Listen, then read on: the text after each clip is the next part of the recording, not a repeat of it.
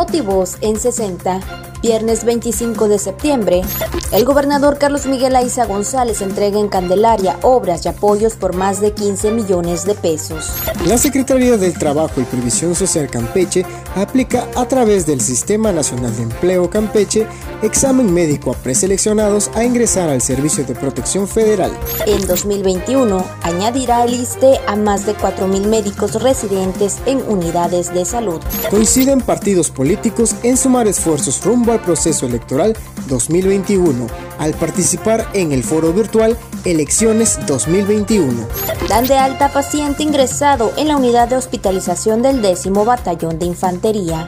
Hoy viernes 25 de septiembre, Día Mundial del Farmacéutico. Notivoz en 60.